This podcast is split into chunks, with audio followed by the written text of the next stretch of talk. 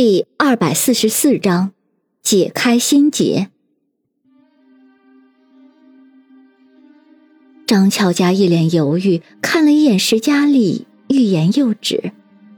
石佳丽却深深的吸了一口气，然后冷哼一声，说道：“这个我来帮佳佳回答吧。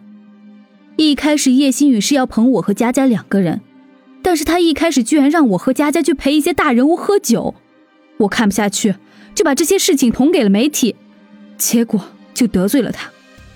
云峰顿时明白过来，原来石佳丽得罪了叶新宇，那张乔家自然不敢找叶新宇帮忙了，而且不光不敢找，就是帮助石佳丽也要瞒着叶新宇，所以他才出此下策。云峰想到了这一点，石佳丽自然也想到了。云峰继续说道。看来石佳丽小姐，你现在也该知道张俏佳小姐的苦衷了。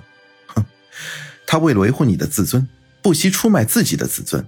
看来她把你们这段友情看得有多重。但是反观你，我却看不出来你对这段友情有任何的付出。退一万步来说，就算张俏佳小姐真的为了自己接受了潜规则，那么身为朋友的你，不是应该阻止她，不要让她堕落下去吗？可是石佳丽小姐，你的做法却让人很无语。你身为朋友，不但不劝阻他，反而用最卑鄙的方法打击他。从你的种种行为来看，我看不出你对张俏佳小姐有任何珍惜的感情。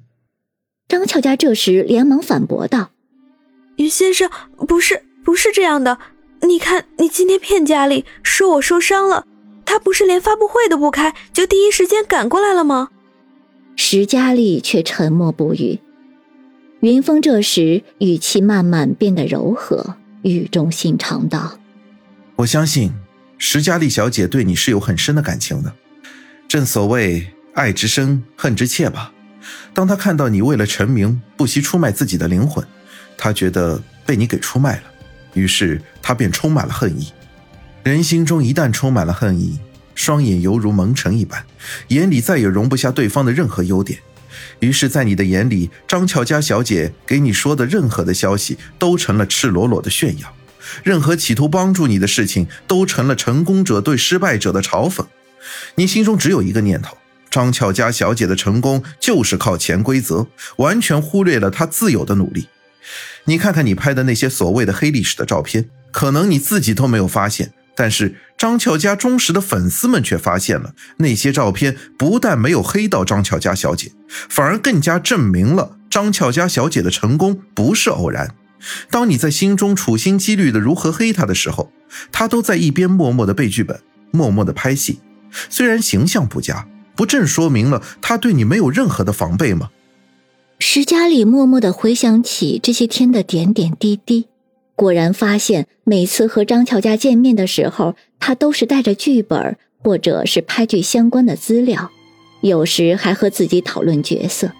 但是当时他总是以为张乔家是来炫耀的，反而非常的抵触。但是现在想一想，他确实一有空闲就是在努力的学习。想到这儿，他再也控制不住自己的情感，眼眶湿润，声音呜咽：“佳佳。”想不到你，你一直是这么努力的人，而且你居然为了我做了这么大的牺牲。说着，史佳丽啪啪两下打了自己两个嘴巴，可以看得出来，他这次出手很重，雪白的脸上顿时两个红印儿。他呜咽的对张乔佳说道：“是我对不起你，原来我一直都错怪你了。”我不配做你的朋友，我以后也没有脸再见你了。说着，史佳丽转身就要走，张乔家连忙惊慌的想要去拉住史佳丽，并叫道：“佳丽！”这时，一边的云峰却哈哈大笑起来，史佳丽顿时停了下来，一脸恼怒：“姓云的，你又笑什么？你把案子破了，很得意是不是？”云峰笑了笑。我是笑张俏佳小姐的可悲，她把你们的感情看得这么重，但是你却毫不在乎。史佳丽更加恼怒，我怎么就不在乎了？云峰仍旧笑道：“因为你对这段感情的处理很简单粗暴，就好像一对情侣一吵架就马上分手一样。可见你对张俏佳小姐的这段友情毫不在乎。你，史佳丽哑口无言。这时，云峰又转向张巧佳说道：“还有，张巧佳小姐，两个人的友情不是靠你这样维系的。你这么低三下四的对她，她并不领情。还有你的做法更不妥。你明知道石佳丽小姐厌恶潜规则，可你偏偏通过这样的方法帮助她，你这不是帮她，这才是对她更大的侮辱。”两个人各打一棒之后，云峰心情舒畅了不少。他对着林阳一使眼色。然后说道：“关于这个案子，我也算是给你们破了。至于后面怎么样，你们好自为之吧。”说着，和林阳一起离开了张巧家的房间。但是临出房门的时候，云峰突然回头说道：“那个，这个费用是找叶星宇小姐付，还是张巧家小姐你？总之，你们不要忘记就好了。”第二天早上。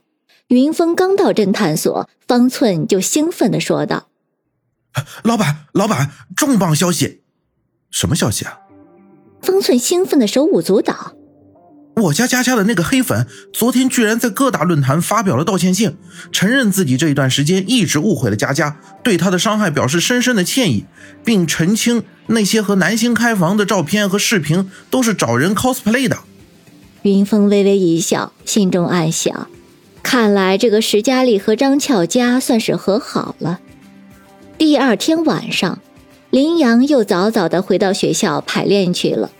云峰刚下班就接到张俏佳的电话，电话里张俏佳语气很愉悦，他告诉云峰，他和石佳丽和好如初了，并且解开了彼此的心结。这一切都是出于云峰的功劳，所以他希望今天能够宴请云峰。当面表示感谢。